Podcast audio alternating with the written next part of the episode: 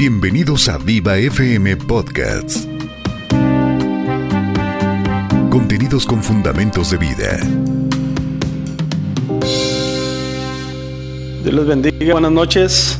Estamos aquí nuevamente este jueves para llevar el programa Línea de Oración y eh, pues para que nos manden sus peticiones. A tener una lectura ahí en el Evangelio según San Mateo, capítulo 14, versículos 22 al 33, y que es el pasaje nada más ni nada menos que donde Pedro camina sobre, sobre las aguas. Eh, comúnmente es conocido porque el Señor Jesús camina sobre las aguas, pero, eh, pero yo creo que eh, la, la porción importante es donde Pedro camina sobre las aguas. Entonces vamos a a estar ahí. Dice, enseguida Jesús hizo a sus discípulos entrar en la barca e ir delante de él a la otra ribera, entre tanto que él despedía a la multitud. Despedida la multitud, subió al monte a orar aparte y cuando llegó la noche estaba allí solo. Y la barca estaba en medio del mar, azotada por las olas porque el viento era contrario. Mas a la cuarta vigilia de la noche Jesús vino a ellos andando sobre el mar y los discípulos viéndole andar sobre el mar se turbaron diciendo, un fantasma, y dieron voces de miedo. Pero enseguida Jesús les habló diciendo, tened ánimo, soy yo, no temáis. Entonces le respondió, le respondió Pedro y dijo, Señor, si eres tú, manda que yo vaya a ti sobre las aguas. Y él dijo, ven. Y descendiendo Pedro de la barca andaba sobre las aguas para ir a Jesús. Pero al ver el fuerte viento tuvo miedo y comenzaron a hundirse. Dio voces diciendo, Señor, sálvame. Al momento Jesús extendiendo la mano asió de él y le dijo, hombre de poca fe, ¿por qué dudaste? Y cuando ellos subieron a la barca se calmó el viento. Entonces los que estaban en la barca vinieron y le adoraron diciendo, verdaderamente eres el Hijo de Dios. Muy bien, hermanos. Entonces, ahí vemos un pasaje que, todos conocemos, o que la mayoría conocemos, y que muchas veces eh, no, no consideramos algunas cosas aquí.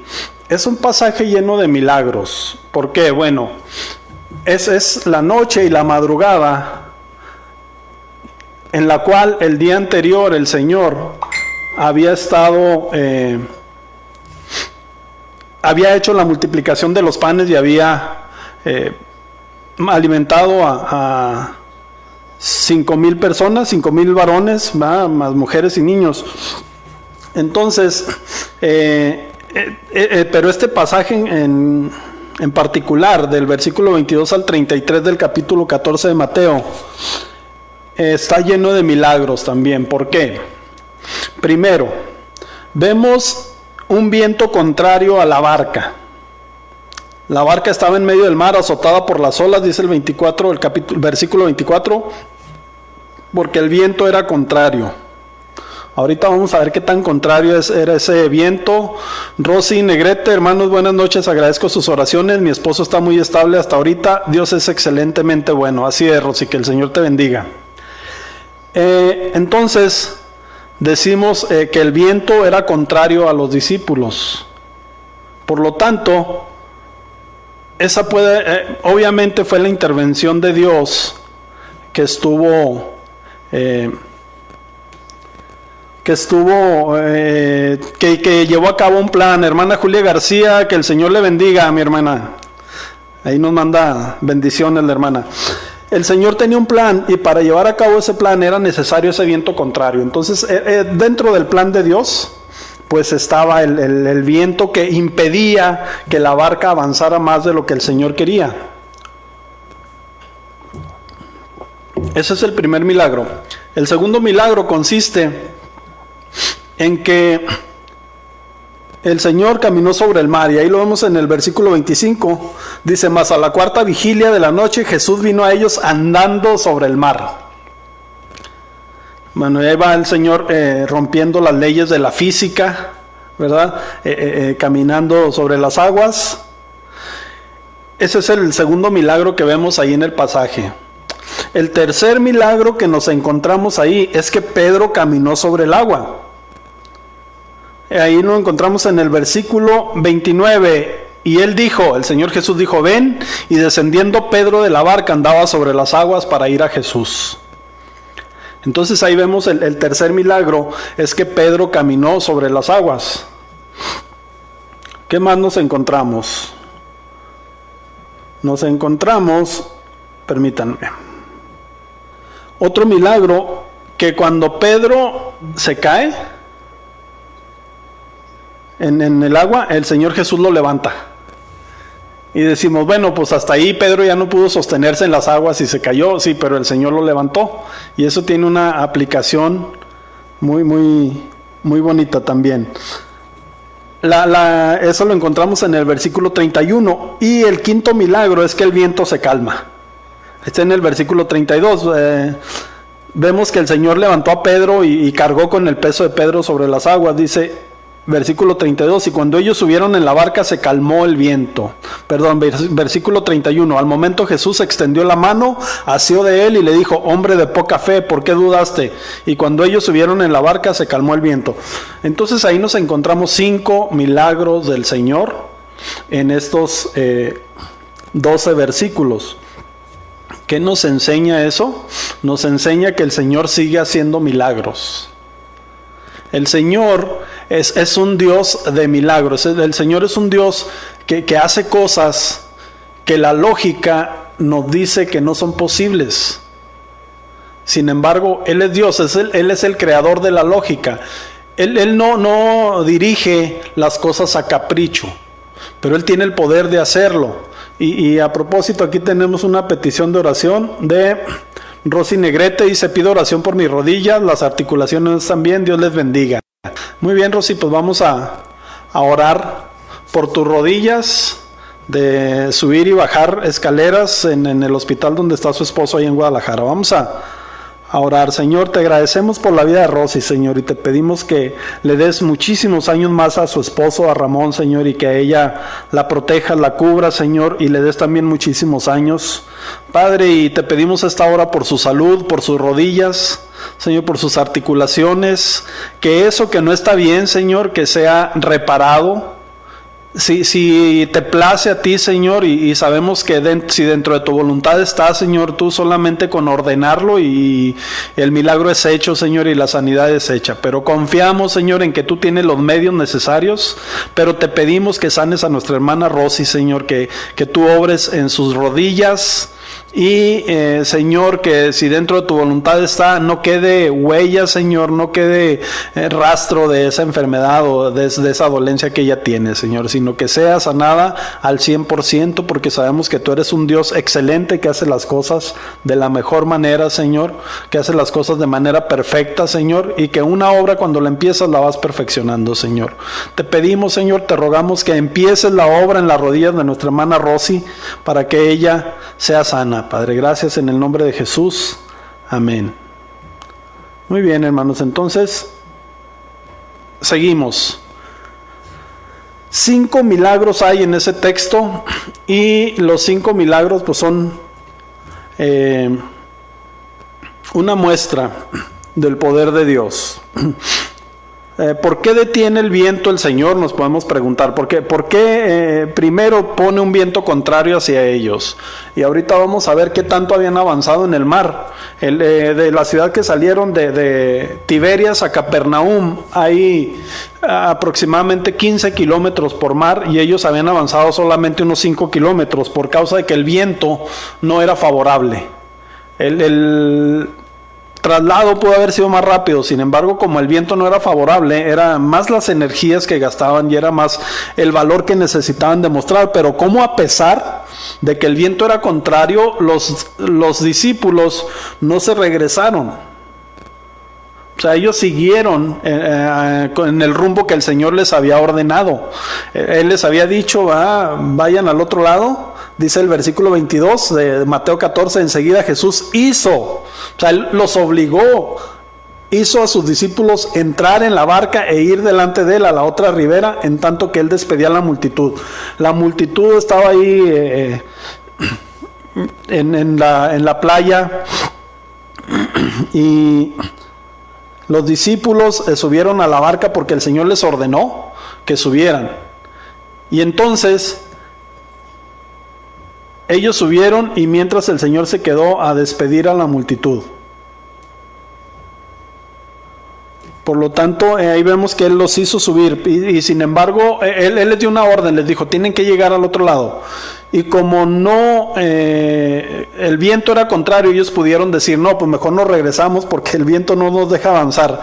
El propósito del Señor era detenerlos en esos cinco kilómetros para que vieran la figura del Señor Jesucristo caminar sobre las aguas, de manera que ellos tuvieran contacto visual y, tuvieran contacto eh, eh, pues en, comunicación con Él. Entonces el segundo milagro es que el Señor Jesús camina sobre el mar. El tercero es que Pedro camina sobre el mar. El cuarto es que el Señor Jesús carga el peso de Pedro sobre el mar. Y el quinto es que calma el viento. Bueno, ya vemos que hay cinco milagros, pero hay tres declaraciones del Señor Jesús en este pasaje. La primera nos lo encontramos en el versículo 27 y dice, tened ánimo, yo soy, no temáis. ¿Por qué dice eso? Porque los discípulos cuando vieron la figura del Señor Jesús caminando sobre las aguas, se asustaron, se espantaron y luego dice el versículo 26, y los discípulos viéndole andar sobre el mar se turbaron diciendo, un fantasma, y dieron voces de miedo. Y el Señor Jesús para tranquilizarlos les dice, no tengan miedo.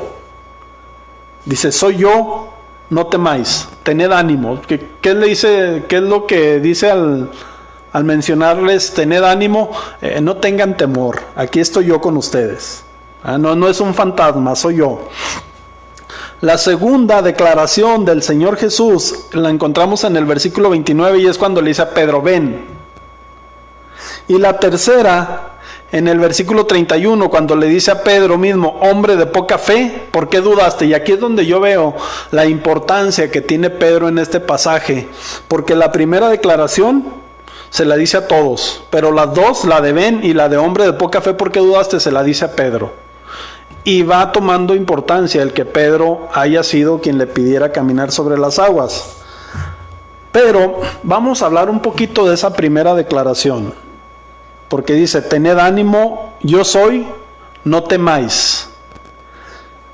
Bueno, esa declaración nos la estamos encontrando no nada más en el Evangelio según San Mateo, sino el Evangelio según San Marcos, que también habla de este pasaje y en el Evangelio, según San Juan, que también lo tiene. ¿Cuál es la diferencia? Que en Marcos y en Juan no se menciona a Pedro que camina sobre, sobre las aguas.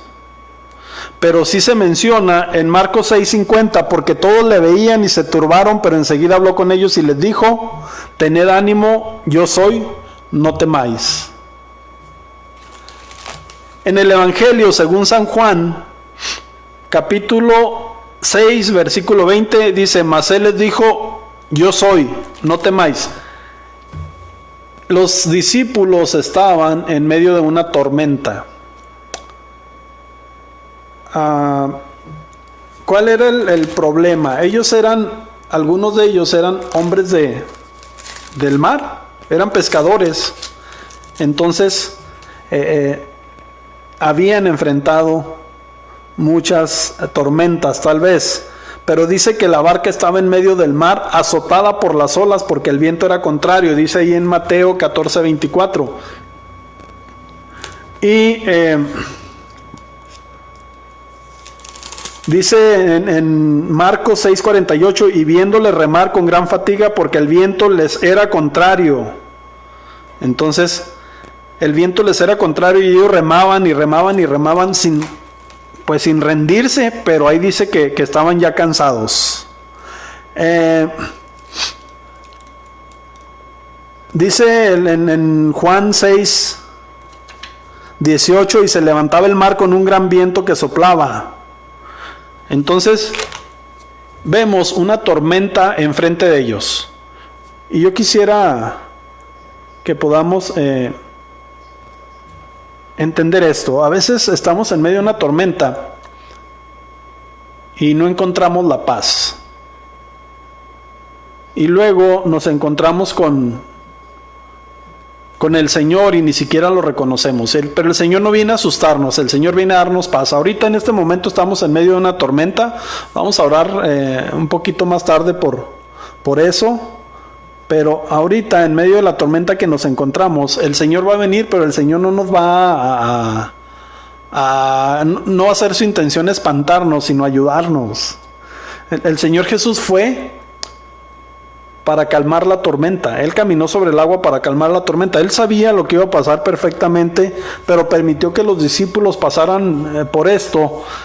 Ya no vamos a pensar que para enseñarles algo. Vamos a pensar que lo hizo para enseñarnos algo a nosotros al dejar registrado esto en, el texto bíblico. Al dejarlo registrado nos está mostrando que Él todavía calma tormentas.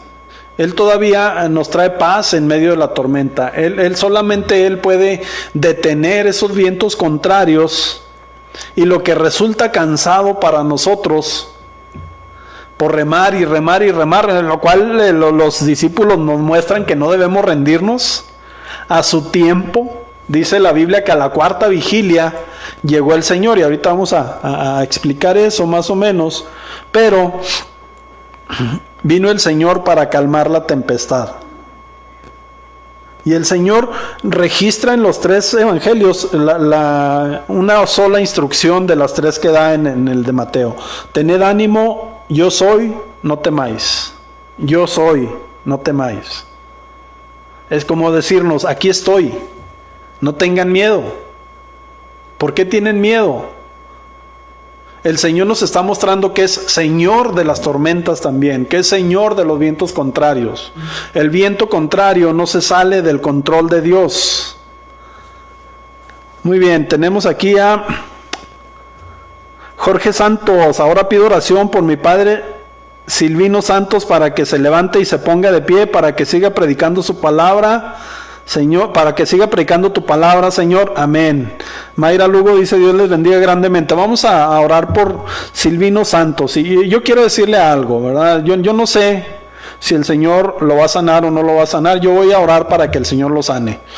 Pero eh, eh, ahorita vamos a ver también que el Señor, eh, el poder del Señor se manifiesta en nuestras debilidades y, aún en la debilidad que tenga Silvino Santos, él puede predicar la palabra del Señor. Vamos a orar entonces. Señor, a esta hora levantamos al trono de tu gracia la vida de Silvino, de nuestro hermano Silvino Santos. Señor, para que tú te honres y te glorifiques en lo que vas a hacer con él. Bendícelo, Señor, te pedimos que lo sanes, te pedimos que lo levantes, que lo pongas de pie, para que él pueda, Señor, con más facilidad predicar tu palabra. Pero entre tanto, Señor, si en tu voluntad está hacerlo, hazlo, Señor. Si en tu voluntad está hacerlo más tarde, Señor, después hazlo, pero dale ánimo a mi hermano para que eh, en su debilidad se perfeccione tu poder, Señor, y su vida sea una muestra de que tú eres digno de toda gloria y toda honra, Señor, porque él no va a ver nada, Señor, ni siquiera esa condición que le impida seguir predicando tu palabra, Señor. Bendícelo mucho, bendice a su familia. Gracias, Señor, por la vida de Jorge Santos, por sus intenciones y por el amor que tiene por su padre, el cual manifiesta, Señor, al pedirnos oración por él, pero sobre todo gracias por la fe que ellos tienen en ti, Señor, porque sin duda esa fe es lo que los va a sacar adelante en cualquier circunstancia. Señor, bendícelos en el nombre de Jesús. Amén. Muy bien, amados. Entonces, eh, decía, el Señor nos dice en medio de la tormenta, no tengas miedo. En, en medio de la tormenta el Señor nos dice, ten fe, aquí estoy. El Señor nos ha prometido estar con nosotros todos los días hasta el fin del mundo y podemos estar seguros de que lo va a cumplir. Yo no tengo ninguna duda. El Señor va a cumplir con lo que prometió. Entonces, pues ahí, este, ahí estamos en eso. Nuestra hermana Adriana Cancino dice, Dios los bendiga, unidos en oración, si Dios, si Dios con nosotros, ¿quién contra nosotros? Amén, hermana. Vamos a... Muy bien. Entonces el Señor nos dice, no tengan miedo, no tengan temor, aquí estoy con ustedes. Y esas son las declaraciones del Señor Jesús. Entonces hemos visto que hay cinco milagros El viento contrario el primero, Jesús camina sobre el mar el segundo, Pedro camina sobre el mar el tercero, el Señor carga con el peso de Pedro sobre el mar el, cuarto y el Señor calma el viento. Ese es el quinto. Hay, tres declaraciones del Señor Jesús ahí en este pasaje que es, tened ánimo, yo soy, no temáis. Y a Pedro le dice, ven. Y luego eh, eh, recrimina a Pedro porque tuvo temor. Dice, hombre de poca fe, ¿por qué dudaste? Frankie, aquí no, bendiciones hermano, estamos listos para seguir orando en línea de oración, bendiciones mi hermano. Aquí me están apareciendo los mensajes muy dispersos, ojalá que, salgan todos. Entonces vamos a, seguir y vamos a estar, hermano Frankie, muchas gracias. Yo sé que el hermano siempre está orando con nosotros y por nosotros. Entonces, ya, vimos las, los cinco milagros, las tres declaraciones del Señor Jesús. Eh, tienen importancia, hermano, todas estas cosas. Vamos a ver más o menos los horarios que, que se manejan. Bueno, el Señor alimentó a cinco mil personas esa, esa tarde o esa noche. Aquí en, Mateo 14, versículo 15, nos encontramos eh, más o menos para dar una referencia al horario. Cuando anochecía se acercaron a él sus discípulos diciendo, el lugar es desierto y, y la hora ya pasada, despide la multitud para que vayan a sus aldeas y compren de comer cuando anochecía. ¿Qué quiere decir? Pues tal vez a media tarde, cuando el sol se iba metiendo, le dicen, Señor, pues, pues aquí están con nosotros y, no tenemos que, que darles, ¿verdad? Despídelos para que se vayan y, coman. Y el Señor dice, no, pues denles ustedes, ¿verdad? Pero vamos a, hacer una, más o menos una referencia. Tiempo de primavera, a ¿A qué hora empieza a atardecer? A las 7. Pero vamos a decir que era más temprano. ¿Por qué? Porque a las 6 de la tarde se terminaba un día. Entonces probablemente haya sido entre 4 y 5 de la tarde que, haga la referencia. Lo más temprano que podamos imaginarnos. 4 o 5 de la tarde le llevan los, los peces y los panes al Señor, ¿verdad? Que eran los, los cinco panes y dos peces se los llevan y él, y él este, ora, bendice el alimento y empieza a multiplicarlo y comen todos. ¿Cuántos se habrán tardado en comer, mis hermanos? Pues se tardaron eh, un, buen rato, ¿verdad? Muy bien. Después de eso, hermanos, eh, eh, pues ya comen. ¿Cuántos habrán tardado en comer cinco mil personas? Digamos, por lo menos cinco mil. Lo que se tardaron en comer esas personas y luego...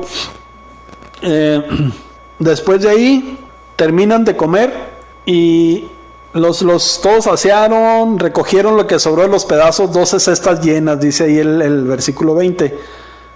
Y los que comieron fueron como cinco mil hombres sin contar las mujeres y los niños. Digamos que eran diez mil personas.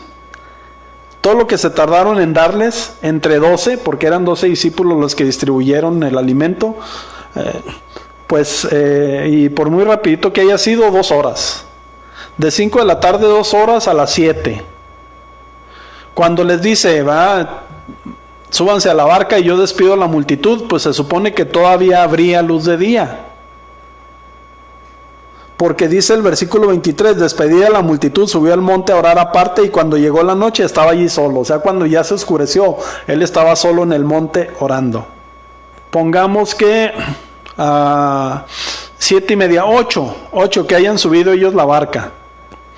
La cuarta vigilia que menciona aquí es entre las 3 y las 6 de la mañana. Entonces, de 8 de la noche que, subieron a 3 de la mañana, tenemos que hay 7 horas. Y en 7 horas habían avanzado a 5 kilómetros aproximadamente en el mar, remando con todas sus fuerzas y ya estaban cansados. Les faltaban 10 kilómetros porque es un trayecto aproximado de 15 kilómetros, les faltaban 10 kilómetros. Y el viento no amainaba, el viento seguía. Entonces, eh, eh, eh, subió a orar, ya estaba, ya estaba, ya era tarde, ¿verdad? De, las 8 a las 3 de la mañana en 7 horas, habían avanzado nada más 5 kilómetros, les faltaban 10 kilómetros, los cuales habrían de avanzar entre las 3 de la mañana y tal vez las 6 o las 7 que llegaron a, Capernaum. Pero lo que nos hace ver eso es que cuando no está el Señor las cosas son más lentas. Y la ventaja que tenemos, mis hermanos, es que el Señor está con nosotros. Entonces cuando el Señor está con nosotros facilita mucho la situación. ¿Por qué? Porque nos ayuda, nos fortalece, nos enseña, nos guía. Por eso necesitamos al Señor. Por eso eh, necesitamos que Él esté dentro de la barca con nosotros para ah, que los vientos se calmen. O ya ni siquiera para que se calmen, sino para encontrar paz en medio de esos vientos. De digamos que era la, hora entre las 3 y las 6 de la mañana. Suponemos que, vamos a suponer para ser conservadores que fue a las 3 de la mañana, pero son 7 horas en las cuales casi no avanzan. Y en, y en 3 horas más avanzan el doble de lo que habían avanzado en 7 horas. ¿Cuál es la diferencia? Que el Señor ya estaba en la barca. El Señor había tomado control sobre la situación. El Señor nunca perdió el control. Sin embargo, eh, nos está enseñando eso. Cuando involucramos para tomar nuestras decisiones y para tener nuestra actitud al Señor, las cosas son diferentes y son más fáciles. Entonces, ahí tenemos eso. Yo quiero hacer unas reflexiones sobre esto que estamos leyendo.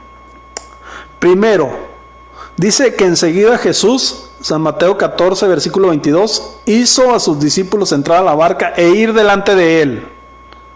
Aparentemente los mandó solos. A veces parece que Dios nos ha dejado solos. Nos encontramos también en, en Marcos 6:45. Enseguida hizo a sus discípulos entrar en la barca e ir delante de él a Bethsaida y en la otra ribera, entre tanto que él despedía a la multitud. Juan 6:17 dice, y entrando en una barca iban cruzando el mar hacia Capernaum, estaba ya oscuro y Jesús no había venido a ellos. O sea, el Señor aparentemente los mandó solos. Y a veces, hermanos, a veces en la vida, sobre todo cuando vamos cruzando vientos contrarios, cuando vamos cruzando tormentas, cuando vemos las olas que se levantan por encima de nuestra barca, eh, eh, tenemos la, la idea, se nos figura que el Señor no está con nosotros. Pero el Señor está con nosotros. El Señor tiene control de la situación. El Señor vence cada uno de los obstáculos y viene caminando sobre las aguas para auxiliarnos, para darnos paz, para tomar el control absoluto de la situación. Y, sin embargo, a veces eh, nosotros en nuestros propios pensamientos pensamos como si el Señor quisiera destruirnos o como si estuviera o nos metiera en medio de, una tormenta que no es necesaria o que eh, eh, nos deja solos para que atravesemos. No sabemos qué el Señor nos quiere enseñar, pero eso pensamos y nuestros pensamientos son como si el Señor quisiera destruirnos y muchas veces por eso hay gente que en este tiempo de tormenta, en este tiempo de tempestad y de vientos contrarios se pregunta, ¿Dónde está Dios? Por eso hay, hay, hay, mucha gente que dice, ¿por qué Dios está permitiendo esto? Dios tiene un propósito para esto, hermanos. Y esta tormenta la vamos a atravesar y vamos a llegar al final y vamos a encontrar la paz cuando el Señor vaya en la barca con nosotros. ¿De qué va a pasar? Va a pasar. A lo mejor algunos ya no van a estar o a lo mejor ya no vamos a estar algunos, no sabemos. Pero esté quien esté, los que lleguen a lograr al otro lado, gracias a Dios. Y es el plan perfecto del Señor. Y, y, van a llegar los que van a llegar y se van a quedar en el camino los que se van a quedar. Y así como el pueblo cruzó por el desierto con Moisés, y algunos llegaron a la tierra prometida la segunda generación y de la primera generación nada más llegaron dos. No sabemos quiénes van a llegar a la otra orilla, hermanos. Sin embargo, esto no se ha salido del control de Dios y nunca se va a salir del control de Dios. Y el Señor tiene propósitos específicos para nosotros. Y nos dice ahí en Jeremías, vamos a Jeremías capítulo 29. Versículo 11. Y yo les digo una cosa, el Señor no quiere destruirnos con esto, el Señor nos está enseñando algo, dice Jeremías 11, porque yo sé los pensamientos que tengo acerca de vosotros, dice Jehová, pensamientos de paz y no de mal, para daros el fin que esperáis. Dice, entonces me invocaréis y vendréis y oraréis a mí y yo os oiré y me buscaréis y me hallaréis porque me buscaréis de todo vuestro corazón. Entonces el Señor nos está hablando ahí, nos está diciendo, los propósitos que tengo son buenos nosotros no vemos las cosas como las ve el Señor. Él ve todo a la vez. Él ve el panorama completo y nosotros nomás estamos viendo de una parte, de la parte donde estamos. Sin embargo, el Señor tiene el control y la idea que tiene no es destruirnos. La idea que tiene el Señor es edificarnos aunque al edificarnos destruya nuestro cuerpo, el Señor quiere edificarnos. Y si es necesario que destruya nuestra carne para edificarnos, Él lo va a hacer, porque va a ser lo mejor para nosotros. Cualquier decisión que Dios la toma, la toma en amor y la toma para nuestro bien. Y dice Romanos 8:28, y estamos, este, y sabemos que a los que aman a Dios, todas las cosas les ayudan a bien. Entonces, eh, ¿Hay motivos de preocupación o hay motivos de ocupación? ¿Realmente tenemos que estar temerosos? Dijo el Señor y no por nada repite tres veces, no tengan temor, soy yo. O tenemos que estar ocupados. O tenemos que hacer una parte que nos corresponde en la obra de Dios. Bueno, están en medio de la tormenta, ahora nosotros sabemos que el Señor tiene pensamientos buenos hacia nosotros. ¿Qué es lo que pasa? Mi segunda reflexión es esta, cuando está la situación más crítica, viene Dios, aunque a veces no lo reconozcamos. ¿Por qué digo? Era la cuarta vigilia, eran las últimas horas de la madrugada. Dicen que cuando está más oscuro es cuando está a punto de amanecer. Pues eran las horas más oscuras, estaban en medio del mar y los faros de, de las ciudades marítimas se veían lejísimos. Estaban muy lejos y no podían llegar y era más fácil que los discípulos pensaran que se iban a morir ahí en el mar a que pensaran que, que el Señor iba a llegar a rescatarlos o a que pensaran que iban a llegar ellos por sí mismos a una de las ciudades. ¿Por qué se asustaron cuando vieron la figura del Señor? ¿Por qué pensaron, es un fantasma? Tal vez pensaron, es la muerte y viene por nosotros. Pero muchas veces está la situación crítica, viene el Señor en nuestro auxilio y no lo reconocemos. No lo reconocemos. ¿Por qué? Porque nos hemos creado nuestra propia idea acerca de Dios. Había un hombre que estaba desesperado. Estaba desesperado porque él había luchado por Dios y había vencido por Dios. En el nombre del Señor había vencido a muchísimos falsos profetas, muchísimos profetas de Baal. Y, sin embargo eh, recibe una amenaza, se espanta piensa que su vida está en peligro, huye y se esconde y el Señor viene a rescatarlo. Vamos a primer libro de Reyes. Si usted tiene su Biblia ahí a la mano, sígame para que vea que lo que le estoy diciendo no es falso y que ahí no lo encontramos. El primer libro de Reyes, capítulo 18, versículo del 10 en adelante, dice, bueno, del 9 dice, allí se metió en una cueva donde pasó la noche y vino a él palabra de Jehová, el cual le dijo, ¿qué haces aquí, Elías? Él respondió, he sentido un vivo celo por Jehová, Dios de los ejércitos, porque los hijos de Israel han dejado tu pacto, han derribado tus altares, y han matado a espada a tus profetas, y solo yo he quedado y me buscan para quitarme la vida. Y estaba asustado Elías porque pensaba que le iban a matar. Y él le dijo, sal fuera y ponte en el monte delante de Jehová. Y aquí Jehová que pasaba y un grande y poderoso viento que rompía los montes y quebraba las peñas delante de Jehová, pero Jehová no estaba en el viento. Y tras el viento un terremoto, pero Jehová no estaba en el terremoto. Y tras el terremoto un fuego, pero Jehová no estaba en el fuego. Y tras el fuego un silbo apacible y delicado. Y cuando lo oyó Elías, cubrió su rostro con su manto y salió y se puso a la puerta de la cueva. Y aquí vino a él una voz diciendo, ¿qué haces aquí, Elías? Él respondió, he sentido un vivo celo por Jehová, Dios de los ejércitos, porque los hijos de Israel han dejado tu pacto, han derribado tus altares y han matado a espada a tus profetas, y solo yo he quedado y me buscan para quitarme la vida. Y ahí vemos la queja de Elías otra vez. Estaba desesperado Elías. Estaba desesperado y eh, no sabía qué es lo que iba a pasar con él. Bueno, vemos que hay primero eh, un viento que rompía los montes y quebraba las peñas, dice ahí, pero Dios no estaba ahí. Y, a veces buscamos al Señor en los vientos que rompen los montes y quiebran las peñas, y el Señor no está ahí. Dice que tras de ese viento vino un terremoto, pero Jehová tampoco estaba en el terremoto. A veces buscamos al Señor en el estruendo y en el escándalo y el Señor no está ahí. Pero dice que pasó un fuego detrás del terremoto, pero Jehová no estaba en el fuego, porque el Señor estaba en el silbo apacible y delicado. Muy bien, ¿qué me enseña esto, hermanos?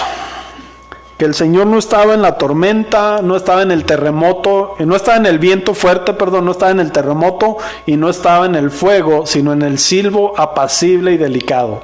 ¿Por qué es apacible? Porque el Señor viene a traernos paz. Y el Señor viene a traernos paz en medio de las tormentas. Y, y, el Señor siempre va a ser así, en medio de cualquier situación que estemos pasando, va a traer paz. Va a venir paz a nosotros. La tercera reflexión que tengo es respecto a la conducta de Pedro. Muchas veces hemos juzgado a Pedro por las dos cosas que le dice el Señor. Primero le dice, ven, y luego le dice, hombre de poca fe, ¿por qué dudaste? Yo quiero decir una cosa, ¿qué otro nombre, aparte del Señor Jesucristo y Pedro, aparece en esta porción? Ninguno.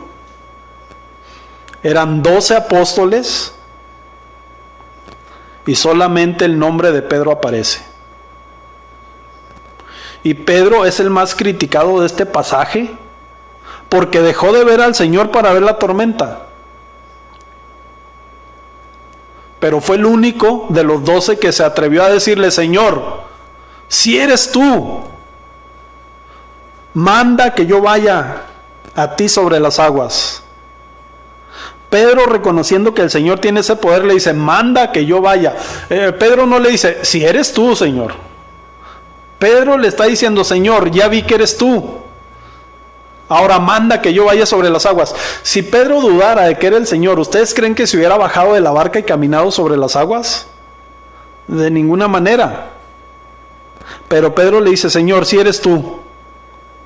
Y Pedro es el que lo reconoce, manda que yo vaya a ti sobre las aguas. Y el Señor le dice, ven. ¿Y, ¿Y, qué lección importante nos da Pedro? Pedro nos enseña una cosa bien importante, hermanos.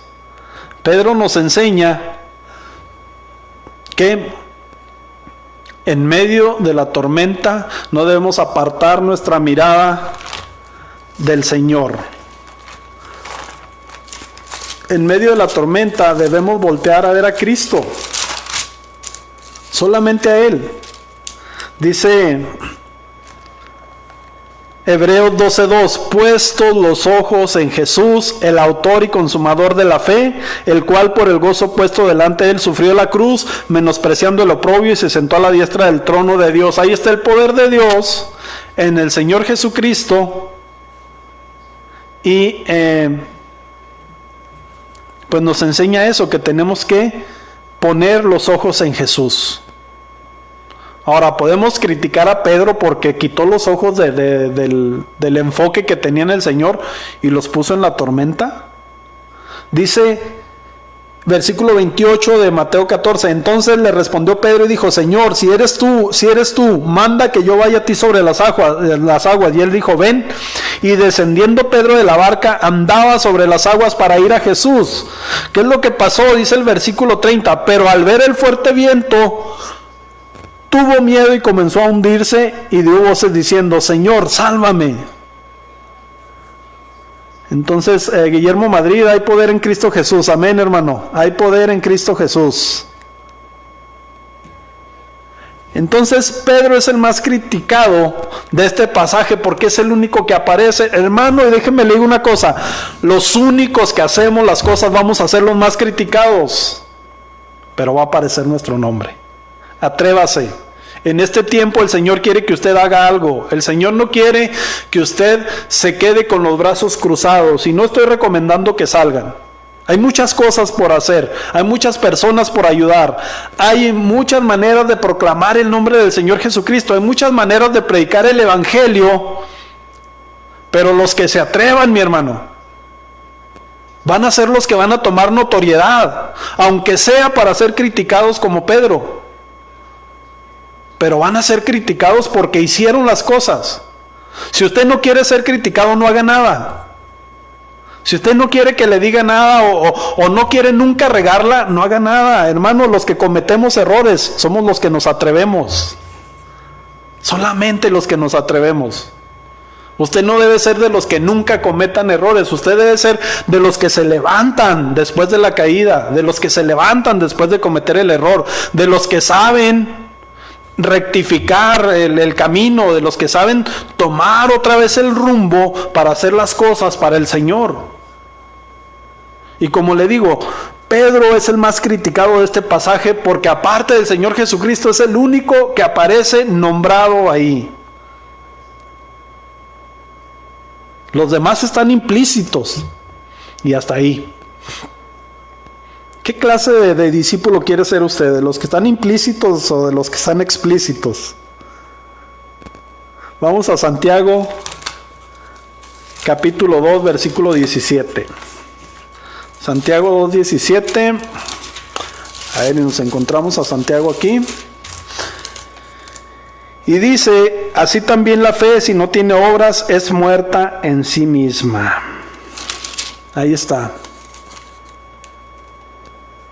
Versículo 20, más quiere saber, hombre vano, dice, hombre vano, que la fe sin obras es muerta. ¿Tiene usted fe? Tiene que hacer algo. ¿Dónde se manifestó la fe de Pedro? Donde le dijo al Señor, Señor, manda que yo vaya. Y reconocía Pedro que él por sí mismo no podía caminar sobre las aguas. Pero por eso le dice al Señor, tú mandas, si tú mandas que yo vaya, yo voy a ir, Señor. Y cuando el Señor le dice, ven, ¿qué hace Pedro? Va, no lo duda. Otra cosa, otra reflexión, cuando la tormenta nos vence, el Señor nos carga. Volvemos a, a nuestro pasaje en, Mateo.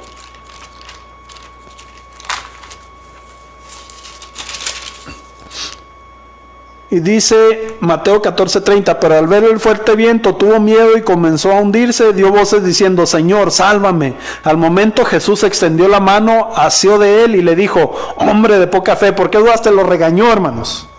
Le recriminó, pero lo levantó.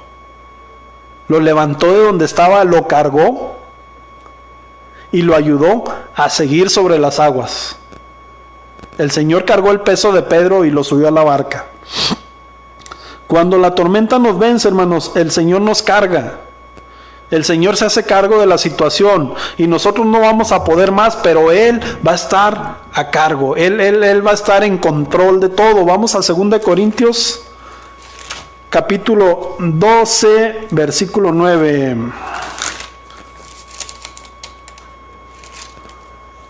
Dice, bueno, es donde Pablo pide por, por su salud. Dice que tres veces pidió por su aguijón en la carne, dice versículo 8, respecto a lo cual tres veces he rogado al Señor que lo quite de mí y me ha dicho, bástate mi gracia porque mi poder se perfecciona en la debilidad. Por tanto, de buena gana me gloriaré más bien en mis debilidades para que repose sobre mí el poder de Cristo. Y en ese momento la debilidad de Pedro era la duda.